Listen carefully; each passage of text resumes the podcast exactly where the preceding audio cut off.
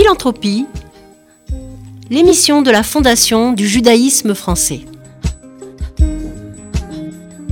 Préparée et présentée par Véronique Elfmals et Perrine Simon-Naoum. Chaque mois, nos auditeurs d'RCJ le savent bien maintenant, j'ai le plaisir de mettre à l'honneur une de nos 86 fondations abritées par la Fondation du judaïsme français. Ce mois-ci, il s'agit de la Fondation Rachid Troyes, dont l'objet est de développer au niveau national et international toute action de création, d'études, d'enseignement et de recherche portée par la Maison Rachid.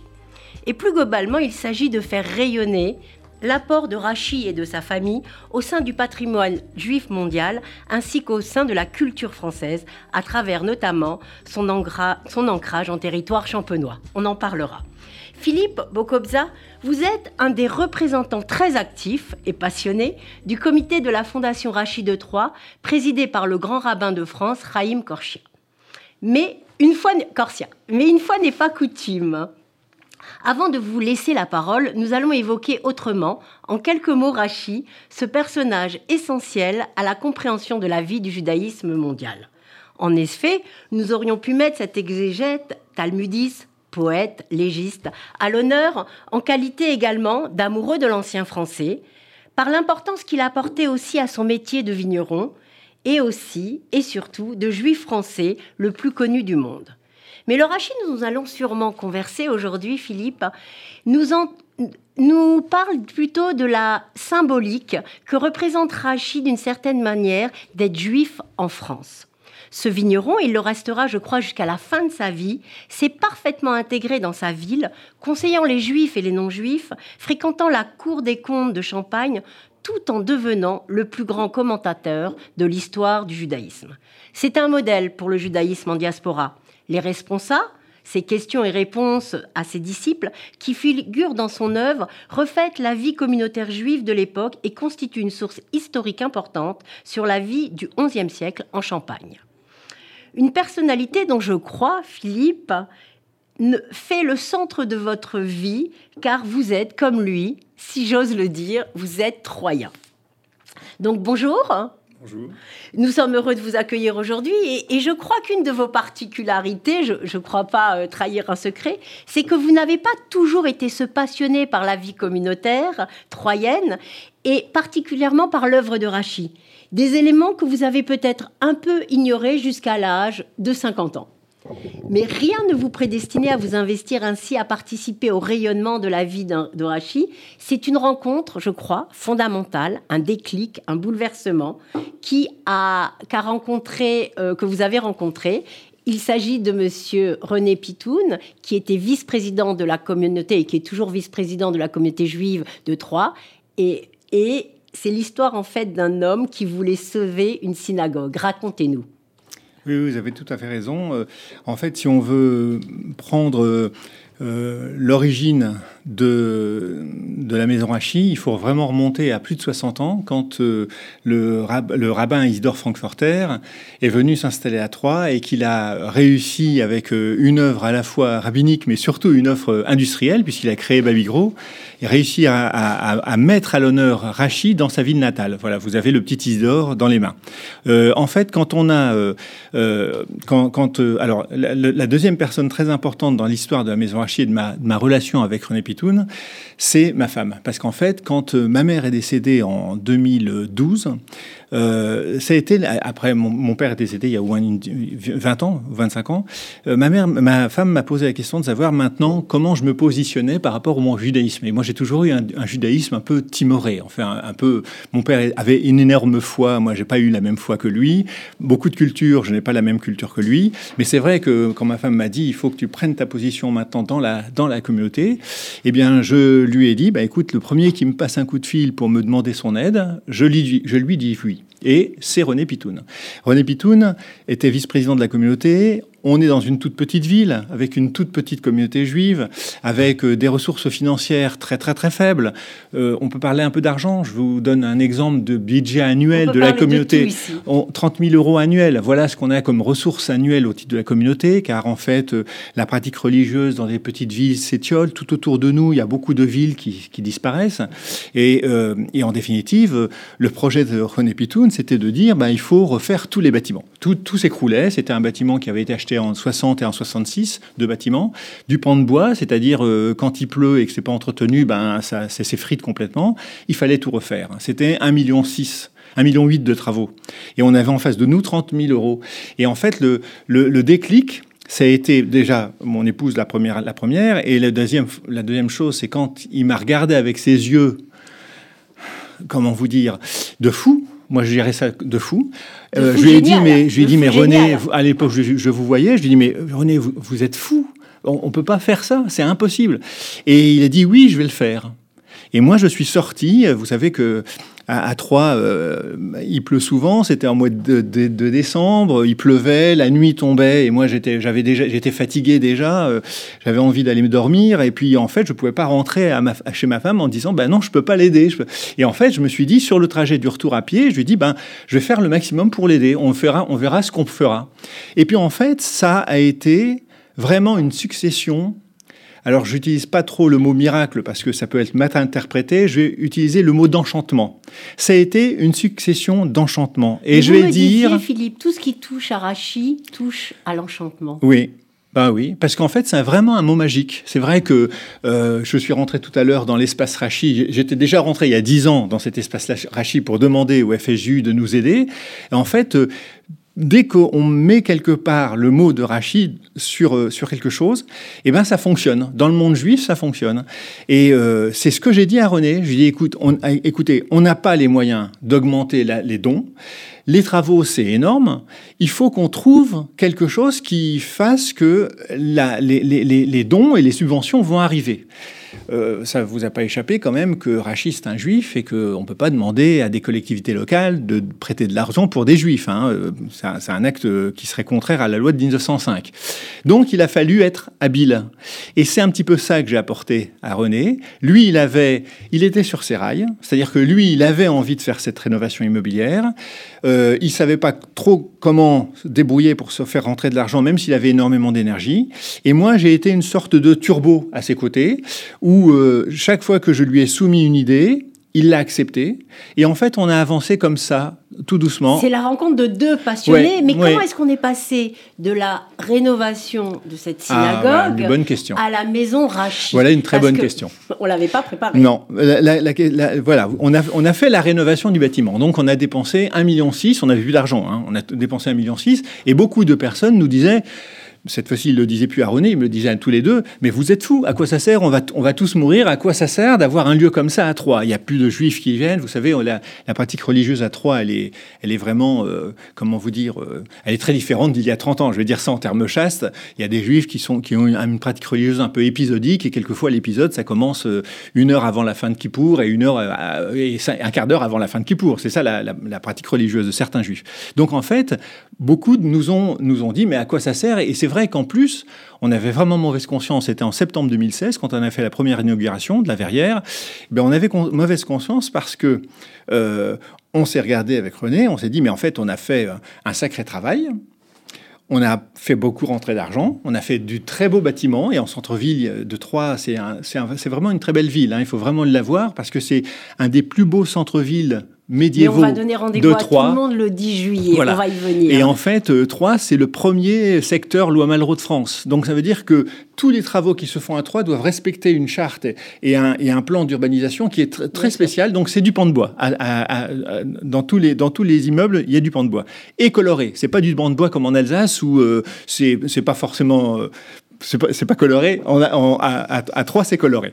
Je fais attention à ce que je dis. Hein, vous avez raison. Concernant vous avez raison.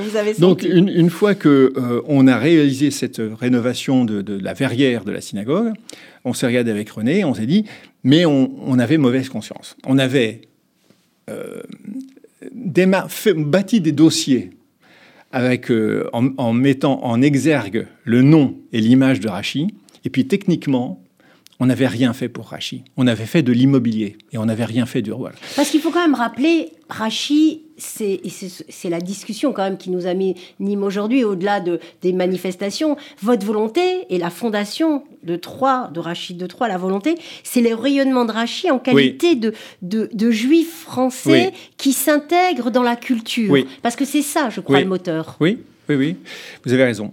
Le, travail que nous avons effectué à ce moment-là, c'était un défi que nous nous sommes lancés avec René, puis avec la, vice-présidente qui euh, s'appelle euh, Frédéric Elmaleh.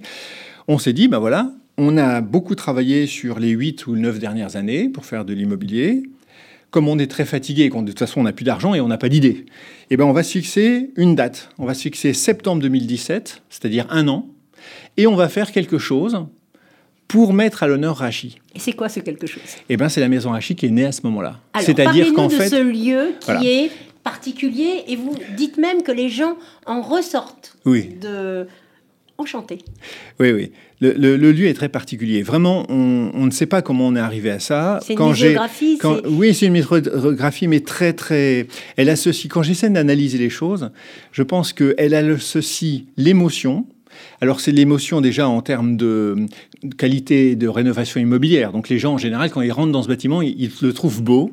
Il y en a beaucoup qui le trouvent chaleureux, mais c'est vrai que la vibration du chêne, ça, a du sens aussi. Hein, mais ça va un peu plus loin que ça. Mais qu'est-ce qu'on y trouve concrètement? Voilà. Et c'est vrai que vous, vous, seriez venu, vous l'aurez, vous auriez pas posé cette question. Mais on va mais on, a, on a, on a, on, a fait ce travail de travailler sur l'émotion juive ça, c'est important parce qu'on est quand même dans une synagogue. On est au cœur d'une synagogue. Hein. On n'a pas du tout gommé, on n'a pas du tout laïcisé Rachi. Ça, il faut que je vous le dise parce que vraiment, c'est mon combat au quotidien. Je ne laïcise pas Rachi. On a travaillé sur l'émotion juive. La complexité, vous l'avez compris, c'est que Rachi, c'est pas un, philosophe qui euh, écrit ou un poète qui écrit comme ça euh, sans, sans rien, à partir de rien.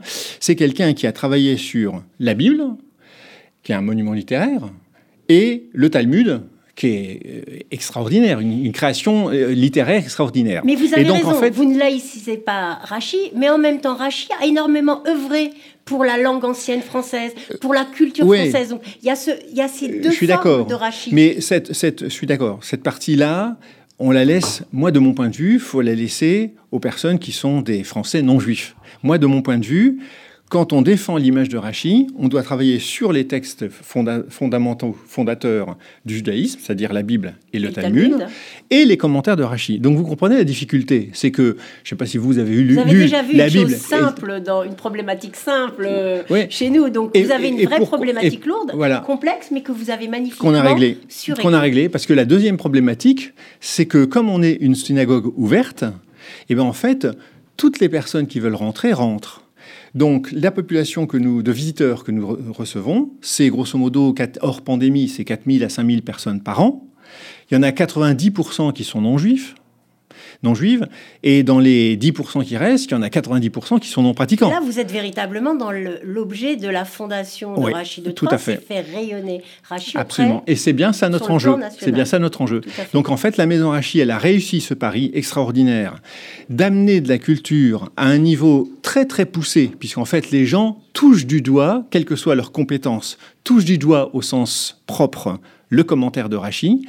Ils sortent au bout de deux heures de visite hyper heureux, et les juifs sortent un peu plus juifs qu'ils n'étaient rentrés. Et le pire de tout, c'est que beaucoup de gens, dans le monde juif, il y a beaucoup de, de, visiteurs culturels. Il y a beaucoup de gens qui font des, voyages partout dans le monde pour, pour connaître les lieux culturels juifs. Quoi. On va visiter les eh ben, synagogues. absolument, ça fait partie des choses naturelles. Et eh bien en fait, il y a beaucoup, beaucoup de gens, il y a déjà au moins quatre ans que, que ce, ce, discours passe, il y a beaucoup de gens qui me disent, et vraiment ça fait partie des petites satisfactions personnelles là, que, que j'ai, en fait, euh, à part Jérusalem, je ne connais pas, on ne connaît pas de lieu au monde de ce niveau-là. Voilà. Donc je vous le dis. je vous le dis parce que c'est surprenant parce que bien, bien évidemment Jérusalem c'est Jérusalem, hein, c'est pas. Mais à Troyes, on a créé ce lieu qui est magique. Ah, vraiment, il est magique. On va revenir. Et enchanteur. Enchanteur, ça sera le mot notre notre fil rouge. Mais pourquoi vous pourrez revenir nous parler de la maison de Rachid, du livre magnifique que vous avez réalisé également. Mais aujourd'hui, on est aussi là pour parler du futur, des réalisations qui vont venir et de ce Yom Arashi, parce que les auditeurs qui nous écoutent ont, ont peut-être envie, et vous nous donnez envie, de venir le 10 juillet euh, à Troyes pour cette journée qui est la célébration du judaïsme euh, à travers Rachid, du judaïsme français. Parlez-nous vraiment de cette journée parce que on, aura l'occasion de parler de nombreuses fois de la fondation, mais, mais ce Yom Arashi va, va avoir lieu le 10 juillet prochain. Voilà, tout à fait. Alors, ce que je peux faire, c'est peut-être une petite phrase d'introduction sur la suite du raisonnement que nous avons tenu avec René Pitoun. C'est une discussion que nous avons tous les deux. Une fois que la maison Rachi a été créée, oui. qu'elle sauvegarde les bâtiments de la synagogue et qu'elle apporte à la synagogue une ressource financière qui lui permet de régler le problème des dons. C'est bien clair dans votre esprit. On a donc une infrastructure qui fonctionne et qui nous survivra. Et derrière ça, on a créé une superstructure. La superstructure, c'est premièrement une agence de communication qui s'appelle l'agence Hachi. Deuxièmement, une maison d'édition. Vous avez fait allusion aux ah, quelques petites, euh, aux quelques petites réalisations. Mais en fait, en créant une maison d'édition, on est plus confronté, on est, on est confronté à notre propre énergie, mais pas d'obstacle, quoi. On n'a pas d'obstacle. Donc on peut, on peut écrire ce qu'on veut et ce qu'on a écrit, effectivement, ça, fait plaisir à, lire. Les, retours sont très positifs. Et on a créé la Fondation Hachi avec l'aide de la Fondation du judaïsme français, parce que bien évidemment, pour moi, tout ça, c'est un, ensemble cohérent qui fait vivre avec l'infrastructure le rayonnement de Hachi, partout en France et partout dans le monde. Et en fait, que nous permet de faire ce mécanisme-là, enfin, c'est, ce conglomérat d'action Premièrement, ça nous permet de faire des choses assez extraordinaires. On a réalisé euh, en 2000, 2020, moi je dirais, ou 2019 peut-être, le, premier congrès des filles de Rachi, parce que avec euh, le rabbin Tom Cohen et avec euh, Manon Brissofank, on a eu l'idée de créer un lieu à Troyes où les, les, femmes qui étudient Rachi et qui, sont, qui, prient euh, à la synagogue peuvent venir se rencontrer. C'est vraiment, ça a été vraiment un lieu magique. Hein. Vous savez que. Rachi n'a eu que des que filles. Des filles. il a eu trois filles. Les auditeurs et donc, il a peut-être pas tous. comme il n'a eu il a enseigné à ses filles comme à des garçons. voilà. Et, et, je peux vous dire, parce que vraiment j'en garde un, un souvenir ému, que mes parents souvent, quand ils me parlaient de la Tunisie, parlait comme si c'était le paradis sur Terre. Moi, à Troyes, en 2019, j'ai vécu le paradis sur Terre avec euh, les deux jours ou les trois jours que j'ai passés avec toutes ces femmes. C'était extraordinaire. La deuxième action que nous avons menée, je crois que vous en avez parlé, c'était la semaine contre, de Rachid contre l'antisémitisme. Alors, c'est un truc qui était scotchant parce que on a fait avec euh, le CDAD, le comité départemental d'accès au droit, fait venir pendant une semaine euh, des invités qui allaient euh, débattre à la suite de, ciné, de, cinéma, de films, débattre avec des élèves. On a fait venir 400 élèves en une semaine. Et parmi les, les invités, bien sûr, il a fallu parler de l'antisémitisme. Donc, bien sûr, Elie Korchia, le président du consistoire central, était présent. Mais il y a eu deux personnes qui ont senti, qui ont vécu l'antisémitisme dans leur, dans leur, au plus profond d'eux-mêmes, c'est Samuel Sandler et Alain Knoll, Knoll. Et puis, il y a eu des avocats comme Franck Sarfati, des rabbins comme Philippe Alouche, qui sont venus parler.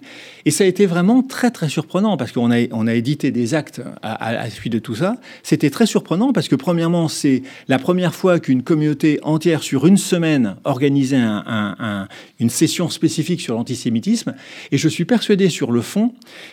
c'est quelque chose qu'on avait déjà.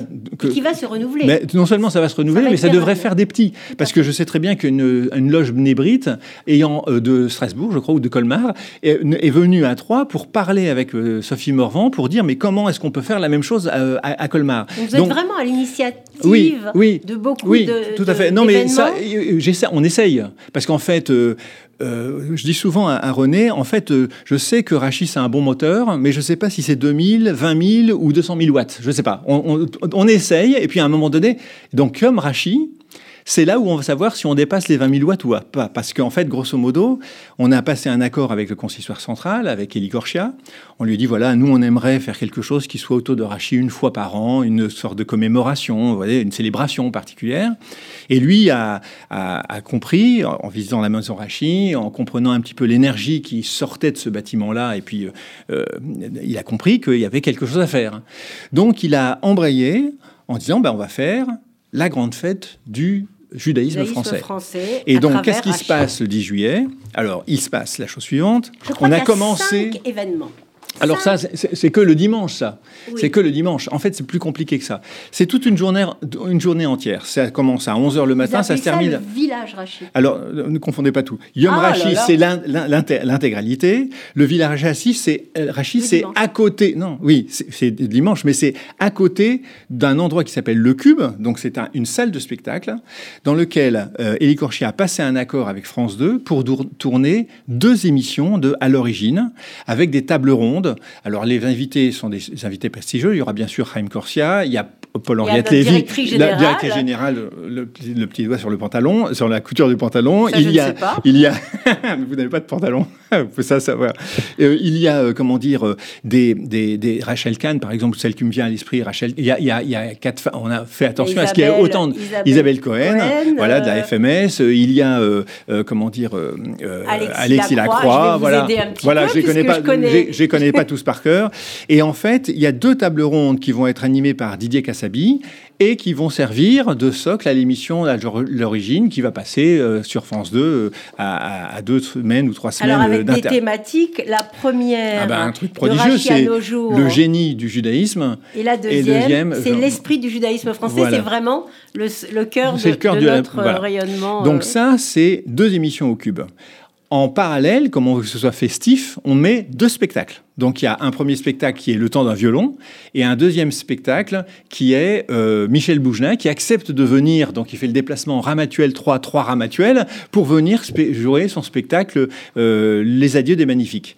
Et derrière ça, il y a bien sûr une sorte de célébration à 15h où on attend euh, au minimum Élie Corchia, Chaim Corsia et François Barouin qui sera mis à l'honneur, qui est maire de Troyes et qui sera mis à l'honneur parce que euh, Troyes, c'est la ville de Rachid. Et puis on attend maintenant les élections législatives pour savoir exactement quelle sera euh, la personnalité de premier plan qui viendra, euh, qui viendra à Troyes pendant cette célébration. Aussi le plaisir, et vous aurez aussi le plaisir d'accueillir le président de la Fondation Goldman. Tout à fait. Ariel Goldman, Absolument. qui sera Il sera mis à l'honneur aussi. Voilà. Et alors pour terminer sur le village Rachid, à côté du cube, c'est-à-dire à côté de cet endroit, il y a cinq spectacles qui sont organisés.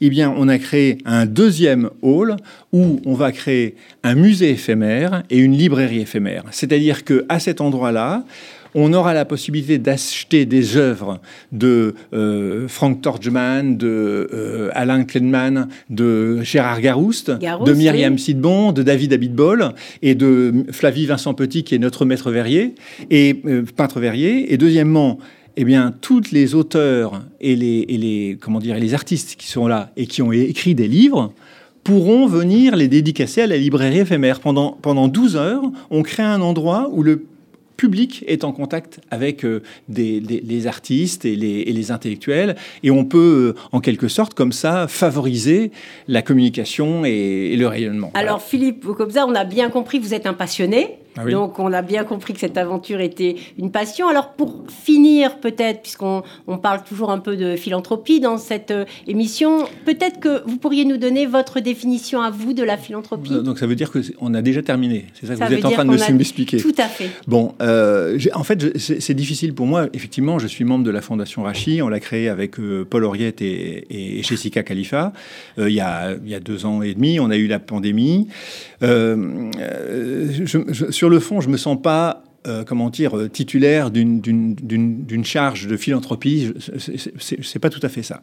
En plus, en tant que, j'ai l'impression, en tant que Français, la philanthropie, dans une fondation de flux, comme celle de la fondation euh, Rachi, c'est de la gestion. La, philanthropie, elle est, elle est plutôt, comment dire, elle est plutôt sous-jacente. voilà. Moi, ce que je voudrais raconter, c'est en tant que consommateur de la philanthropie, puisque vous, je vous l'ai dit, pour atteindre la Maison Rachid, il a fallu qu'on aille voir des, fondations. J'ai rencontré deux personnes assez extraordinaires dans, les fondations que j'ai démarchées. La première, c'est Isabelle Cohen, qui est à la FMS, qui, elle, tout en étant gestionnaire de flux, m'a expliqué que si je vais vraiment, je voulais faire quelque chose pour Rachid, il fallait que ce soit au top, sinon c'était pas la peine de le faire. Donc elle a été exigeante par rapport à moi. Je n'avais pas très bien compris au démarrage, mais je pense qu'elle avait raison. Et, la, et, la, deuxième personne, c'est Victoria Lazare. Cette fois-ci, ce n'est plus une fondation française, c'est une fondation basée à Genève. Elle est, c'est la fondation Edmond Jacob Safra. Et Victoria Lazare, elle, a vraiment un, statut. Alors, quand je l'interroge, je lui dis Mais c'est quoi votre métier? Elle me dit Mais moi, je fais dans la philanthropie. Donc, c'est vraiment très surprenant. Et en fait, qu'est-ce que j'ai perçu d'elle, alors qu'elle est beaucoup plus jeune que moi, alors qu'elle n'a pas du tout, euh, comment dire, une, culture juive ou une culture, euh, même sur Rachi, elle apprenait. En fait, elle a fait un acte qui est vraiment, vraiment au démarrage, je l'ai perçu comme ça. Elle s'est assise à côté de moi, au sens euh, figuré. Elle m'a pris par la main et elle m'a emmené. Elle m'a dit Vous voulez aller à un endroit je vais vous aider. À... Donc c'est comme si j'étais un enfant et qu'elle m'amenait, elle me prenait par la main. Pour vous et je me suis dit, je vais, je vais vous, c'est scotchant Victoria on parce va que conclure. Mais ce que je voulais vous dire, c'est vous parlez, vous dites que vous, la philanthropie, vous ne reconnaissez pas forcément dedans. Il y a quelque chose, la philanthropie, c'est donner de l'argent et c'est donner de son temps. Et on peut dire que votre temps, vous ne le ménagez pas pour la fondation euh, de Rachid III. Donc, de toute façon, à votre manière, vous êtes un philanthrope. Je me tourne sans transition, et c'est compliqué euh, ah sans transition, parce que, n'est-ce pas, Rémi, parler de Rachid, euh, n'importe quel sujet après, il est un peu compliqué. Mais on est là pour écouter, comme chaque mois, la chronique financière de Rémi Serrouillat, qui est notre directeur administratif et, administratif et financier. Et on est ravis de vous entendre, Rémi. Merci Véronique. Bonjour Véronique, bonjour Philippe, bonjour à tous. Encore félicitations en tout cas pour euh, votre participation à la Fondation Rachi qui permet notamment de faire rayonner l'apport culturel de Rachi. C'est vraiment magnifique et en tout cas ça nous donne à tous envie de se rendre le 10 juillet, le dimanche 10 juillet à Troyes. On peut peut-être rappeler l'adresse? Il, faut aller, euh, il faut aller sur le site rachi-3.com. Et il y a un onglet Yom Rachi. Très bien. Alors ce mois-ci, c'est compliqué. Après, comme nous le disait Véronique, ce mois-ci, je vous propose d'aborder le thème du leg. Plus précisément, du processus de leg au profit d'une association ou d'une fondation. À l'approche des vacances d'été, c'est peut-être le bon moment pour prendre un peu de recul et repenser ses projets. Car il est des sujets comme le leg qu'il faut savoir anticiper et organiser en affectant à l'avance une partie de son patrimoine à une fondation reconnue d'utilité publique, on simplifie et surtout on clarifie la, répartition future de ces biens. Mais quelles en sont les règles? La première règle à savoir, c'est que toutes les associations ne sont pas habilitées à recevoir des legs. Il faut pour cela être reconnu d'utilité publique, comme par exemple la Fondation du judaïsme français ou ses fondations abritées. Avant tout projet, je vous invite donc à vous assurer que l'organisme auquel vous pensez est bien habilité à recevoir des legs. Côté pratique, il est nécessaire de rédiger un testament, car à la différence d'une donation, un leg ne prend effet qu'au décès du testateur. Deux formes de testament sont alors couramment utilisées. Il y a d'abord le testament authentique, c'est le plus sûr, il est établi devant un notaire en présence de deux témoins. À la Fondation, nous avons une certaine expérience de ce process. Et puis, et puis il y a le testament holographe. Il est rédigé de la main du testateur. Moins sûr car effectué dans un cadre privé, il peut davantage prêter à contestation. Petite précision, un testament peut être modifié ou annulé par le testateur à tout moment de son existence. Enfin, concernant la forme du legs, il peut être universel, c'est-à-dire que le testateur transmet l'intégralité de ses biens à une personne ou à un organisme, ou bien à titre particulier. C'est plus répandu, il permet de léguer un bien précis uniquement, comme par exemple un bien immobilier ou une somme d'argent. Grâce aux legs reçus, la Fondation du judaïsme français et ses fondations abritées, comme la Fondation Rachi, eh bien, aident les plus démunis, favorisent l'éducation et contribuent à faire connaître, c'est à ça que je pensais, le patrimoine culturel et les valeurs du judaïsme en totale exonération de droits de succession. Si vous souhaitez obtenir plus d'informations, n'hésitez pas à me contacter. Je me ferai un plaisir de vous rencontrer et de répondre à vos questions en toute confidentialité. Merci à vous et bonnes vacances. Merci Rémi, c'était parfaitement clair. Je crois qu'on a tout compris aujourd'hui sur, sur les legs. Pour notre seconde euh, partie de l'émission FGF Philanthropie, Perrine Simon-Naoum reçoit l'ancien haut fonctionnaire Christian Vigourou pour son ouvrage La société du dédain chez Odile Jacob. Christian Vigourou, bonjour. Bonjour. Vous êtes euh, haut fonctionnaire et professeur de droit public. Vous avez été plusieurs fois directeur de cabinet du, ministre du ministère des Universités, de la Justice, de l'Intérieur, des Affaires sociales. Vous avez présidé la section de l'Intérieur du Conseil d'État entre 2014 et 2016. Autant dire que vous connaissez les rouages de notre société comme théoricien, mais aussi comme praticien. Et vous nous proposez aujourd'hui une réflexion sur un thème qui pourrait sembler un peu euh, tiré du côté de la morale et de la littérature, le dédain, mais dont nous verrons au cours de notre conversation qu'il a évidemment des interactions très fortes avec notre actualité politique. La Société du dédain, que vous publiez donc aux éditions Odile Jacob ces jours-ci, commence par ces mots Nul n'échappe au dédain. Autrement dit, nos auditeurs pourraient s'étonner, nous sommes aux antipodes des sujets que nous traitons habituellement dans une émission plutôt dédiée à la philanthropie, mais nous allons voir comment vous nous y amènerez à la fin de votre ouvrage. Alors à travers cette euh, notion de dédain, le fin connaisseur des institutions que vous êtes aborde, je crois, un problème qui traverse et qui, pourrait-on dire, gangrène notre société. C'est ce sentiment de dédain, de mépris qu'exprimait le mouvement des Gilets jaunes. C'est la manière dont finalement chacun d'entre nous, comme individu ou comme citoyen, a pu se sentir à un moment dans sa vie dédaigné, négligé, peut-être euh, euh, pas considéré finalement à sa juste valeur et vivre cela comme une injustice. Et en ce sens, dites-vous, le dédain est un sentiment donc qui euh, déstructure la société. Vous avez employé le mot de gangrène. Il, est fort parce que ça fait peur à, tout le monde. Le, dédain, en effet, et présente le risque de ces maladies qu'on ne voit pas venir, qu'on ne sait pas que, que l'on en souffre et qui se révèle destructeur.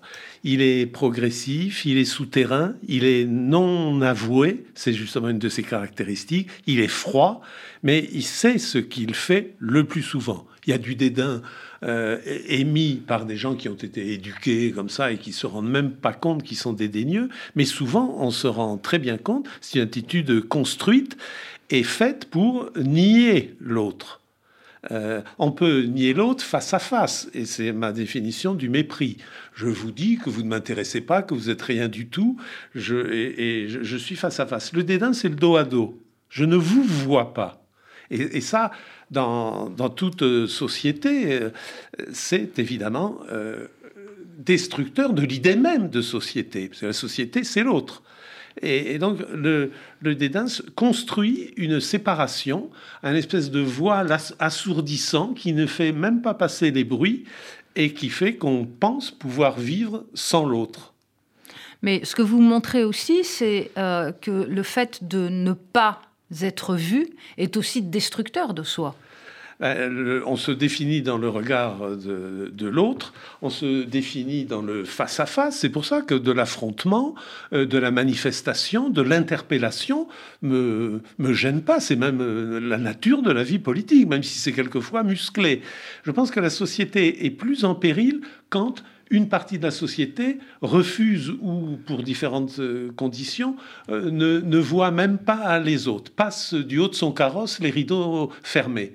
Et là, celui qui a les pieds dans la boue, Victor Hugo l'a bien montré, euh, commence à nouer une vindicte euh, irrépressible et irréconciliable avec euh, celui ou celle qu'il a dédaigné.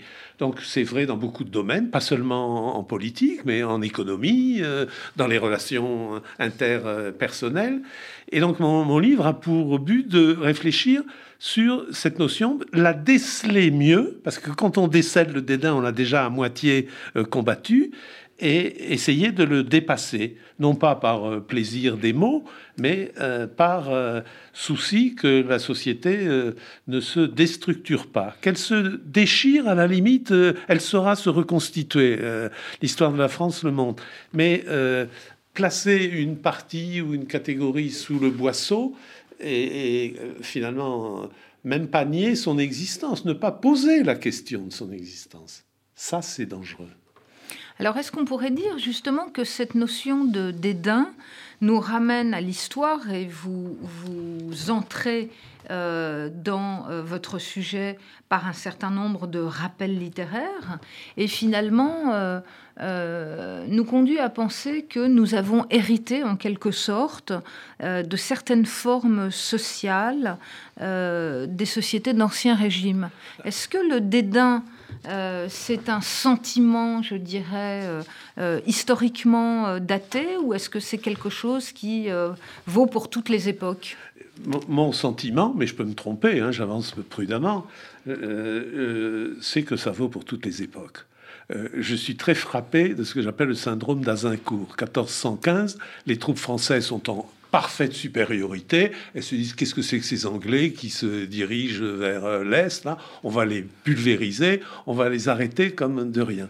Et ça donne, alors que les Anglais étaient euh, trois fois moins nombreux que les Français, une des grandes défaites euh, du, du 15e siècle.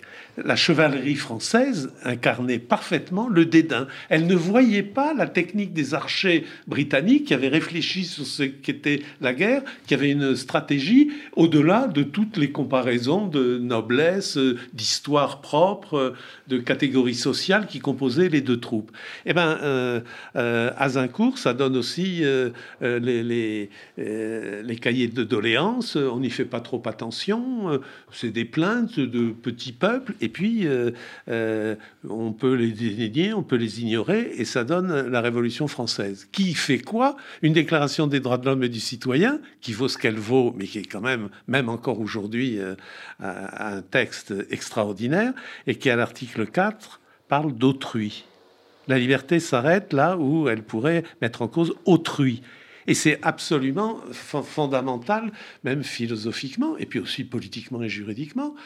on redécouvre autrui et on va borner sa propre liberté par autrui. Et là, on commence à nouer une relation, puisqu'on s'occupe d'autrui. Il limite notre liberté, mais nous aussi, on limite la sienne. Donc on va discuter pour dire où on met la barre, et ça invente euh, la démocratie. Donc euh, l'autre, euh, ça va pas de soi, c'est très gênant l'autre, d'une certaine façon. Chacun d'entre nous peste contre son voisin, contre son patron, contre son collègue, qui lui fait un coup fourré. L'autre, c'est pas du tout reposant. Et en même temps, si on ne le reconnaît pas, c'est l'asphyxie sociétale et personnelle. C'est un peu le, thème de mon livre. Alors, est-ce que euh, justement vous nous projetez dans, une actualité, une actualité qui est d'abord, je pourrais dire, une actualité internationale, parce que est-ce que euh, euh, on pourrait dire que ce qui s'est passé en Ukraine à la fin du mois de février, au début du mois de mars, finalement est une répétition du dédain euh, de, des Français pour des Anglais, c'est-à-dire l'idée euh, du président Poutine euh, de, voilà, de, la négation de l'autre, la négation de la volonté de l'indépendance ou de l'autonomie d'un pays voisin et l'idée qu'on va pouvoir l'envahir à travers une blitzkrieg. Ben, je veux pas être de ceux qui écrivent sur les euh, les roses et qui ne voient plus le monde qu'à travers les pétales de rose. Tout ne s'explique pas par le dédain. Hein. Mais si on, entre une seconde dans la crise de l'Ukraine, je suis frappé que la diplomatie, c'est la reconnaissance de l'autre. Hein, prix, euh, le prix Goncourt 1955, Francis Valder, euh, euh, sur l'esprit de négociation, Saint-Germain ou la négociation, qui est un livre extraordinaire. La négociation, l'esprit de négociation, du compromis qui devient un consensus, c'est quand même comme ça que les relations internationales ont évité qu'on s'entretue plus souvent encore qu'on ne l'a fait. Donc euh, la guerre de l'Ukraine, c'est un piétinement de la diplomatie, c'est le contraire exact de la diplomatie. Et en, ce sens, euh, ça, suppose un peu de jeter dans l'ignorance, dans le, non-espace, euh, l'adversaire qu'on s'est choisi. Et l'Ukraine n'existe pas. On, nie le principe de l'adversaire. Dans des guerres, on nie pas l'adversaire. Pas la guerre, les tragédies coloniales françaises, la guerre d'Indochine, on ne niait pas euh, Ho Chi Minh et, et le Viet Cong. Euh, c'était une lutte qui euh, emmenait des conceptions différentes, mais il y avait une sorte d'opposition mortelle et, et, mortifère, mais il y avait une vision de l'adversaire. Là, dans la volonté de détruire l'Ukraine dans ses structures, et même la détruire tout court, physiquement, la raser dans une partie du territoire, je vois certainement une partie de dédain. Alors, ce que vous montrez aussi très bien dans, dans, ce, dans ce, livre, c'est que euh, euh, le dédain suscite immédiatement un contre-dédain, si je puis dire.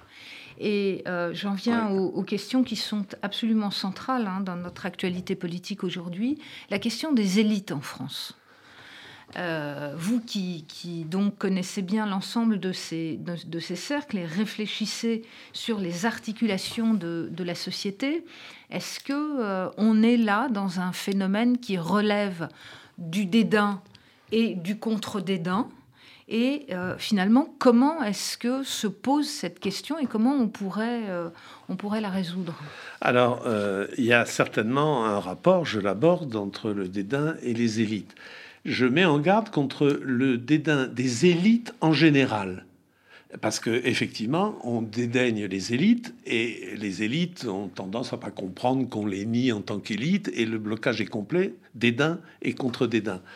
Euh, je pense que euh, pays a besoin d'élites et c'est il faut penser toutes les reconstructions après des guerres sont passées par euh, une réflexion sur depuis Ernest Renan et d'autres sur ce que la France, si on prend la France, devait faire pour avoir des élites qui correspondaient à son peuple et à son destin, à ce qu'était à ce qu'était la France dans un pays de grands mots. Donc euh, moi, je mets en garde contre un certain populisme qui euh, nierait l'existence même de l'élite. Par contre, il faut se passionner sur le comportement des élites et sur leur recrutement. Alors, le comportement, c'est pour ça que moi, j'emploie jamais le terme de haut fonctionnaire. Euh, parce que vous, avez, vous connaissez des bas fonctionnaires? Non. Donc quand un terme n'a pas de réversibilité, ça doit nous alerter. Et c'est pas pour ça que je nie l'énorme responsabilité de fonctionnaires euh, d'autorité, mais je suis, si je puis me permettre respectueusement de me référer à un, grand personnel de l'école de, euh, Bloch-Léné, qui avait écrit un superbe livre, Profession fonctionnaire. Voilà fonctionnaire, ça suffit. Pour moi, fonctionnaire, c'est pas une insulte. On incarne euh, une, une, cohésion nationale. Donc, euh, mais y a, les élites sont, sont pas que fonctionnaires. Les élites sont économiques, elles sont médicales, elles sont scientifiques. Et le pays de Pasteur, qui m'occupe souvent, euh, est un, pays qui doit réfléchir sur la portée de la science, sur le rôle des scientifiques auprès des, des décideurs. On parlait de la santé. Euh, donc, euh, on a absolument besoin d'une élite, mais qu'elle se comporte euh, de manière civique, sans aucun dédain, factuel, remplissant sa fonction et l'expliquant, et puis deuxièmement qu'elle soit recrutée avec un peu d'imagination avec euh, une prospection pour aller les chercher. La France, euh, quand on regarde la Troisième République et la Quatrième République, est pleine de destins absolument incroyables parce que les hussards noirs, c'est pas du tout slogan. J'ai 15 exemples, moi, dans ma famille, dans mes proches, dans, dans la société, de gens dont le destin a été complètement bouleversé parce que euh, les instituteurs de l'époque, et ça existe encore aujourd'hui, ont été capables d'aller chercher des gens qui sentaient euh, en mesure de d'accéder à ce qu'on appelle euh, l'élite. Donc moi, je, je, un pays a besoin d'élite, mais euh, protégez-la du dédain, de son propre dédain à l'égard des autres d'abord, et puis un peu aussi du dédain justifié. C'est l'élite, elle ne comprend pas. à voir. Alors. On pourrait aussi parler de, On vient de parler des fonctionnaires, donc on pourrait aussi parler de, l'administration, euh, c'est-à-dire euh, euh, de cette organisation finalement administrative en France. on a souvent parlé de Paris et la province. on voit maintenant se multiplier, je dirais, des échelons administratifs. et vous montrez très bien comment ce sentiment de dédain, il joue aussi dans les processus de décentralisation décentralisation, de technostructure. donc là encore, comment, comment se parler les uns les autres à travers une organisation administrative qui soit efficiente? Alors, il y a une mesure de l'efficience de l'organisation administrative, c'est la satisfaction des différentes formes d'usagers, entreprises, citoyens, associations, etc., sur euh, les services et la sécurité en, général qu'on leur accorde et les possibilités d'innovation. C'est-à-dire que quelqu'un dans une province rurale a une idée, eh est-ce qu'elle pourra être aidée pour réaliser l'idée? Alors, euh, Là, euh, il y a des progrès qui ont été faits. Euh, euh, on est le seul pays à 36 000 communes. maintenant, ce qui compte, c'est les intercommunalités. Alors, elles sont trop vastes, elles sont pas assez vastes, on peut le discuter. Mais je trouve que le, pays a une capacité de, de ressources forte pour euh, traiter les choses au bon niveau. C'est le principe de subsidiarité que l'Europe connaît bien, euh, qui consiste à dire euh, traitons les, affaires au niveau le plus juste et éventuellement le plus bas qui correspond aux, citoyens. Donc il y a une, un travail à faire en continu de trouver le bon, le bon endroit euh, il est certain que les grandes régions euh, du, il y a deux quinquennats les grandes régions, je sais pas, comme la Nouvelle-Aquitaine qui va de, Guéret à Biarritz, euh, c'est pas absolument spontanément facile de, voir à qui se rattacher. Donc, pour répondre à votre question, la, décentralisation nécessite un, allègement des structures un rôle du département dans la ruralité, parce que dans l'histoire française actuellement, c'est là que les choses se passent, c'est là que les gens euh, retrouvent une administration proche d'eux, et puis pour des grands investissements, euh, euh, les régions et l'État. Mais je suis raisonnablement optimiste depuis le grand mouvement de, de fer de 82, qui a quand même révolutionné mmh. les choses. Hein. Avant, les départements étaient dirigés par les préfets, c'est pas si éloigné que ça.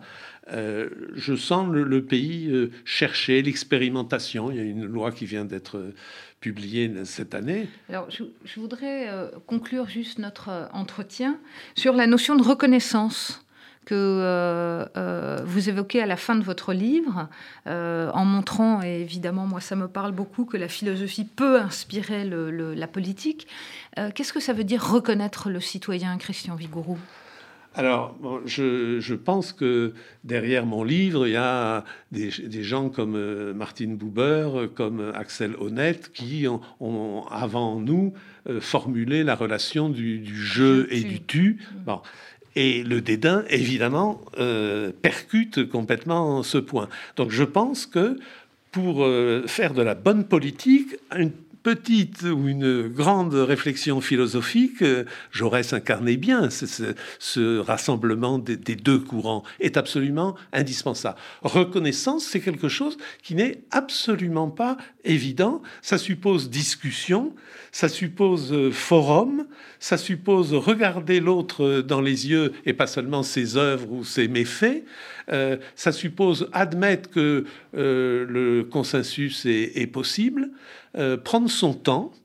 Euh, j'ai pris des leçons, moi, d'un grand diplomate qui, euh, pour discuter et négocier, commençait à dire qu'il avait tout le temps qu'il fallait, que la réunion allait pouvoir durer trois jours. Ça terrorisait tellement les gens d'avoir négocié trois jours que trois heures après, la négociation était faite.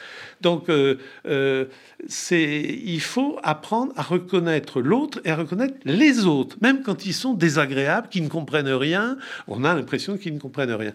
Donc, euh, je suis pas sûr qu'il y ait des cours de reconnaissance dans les écoles politiques ou économiques. Mais c'est le, le, face à face et pas le dos à dos. C'est le, le B à bas de la lutte contre le dédain.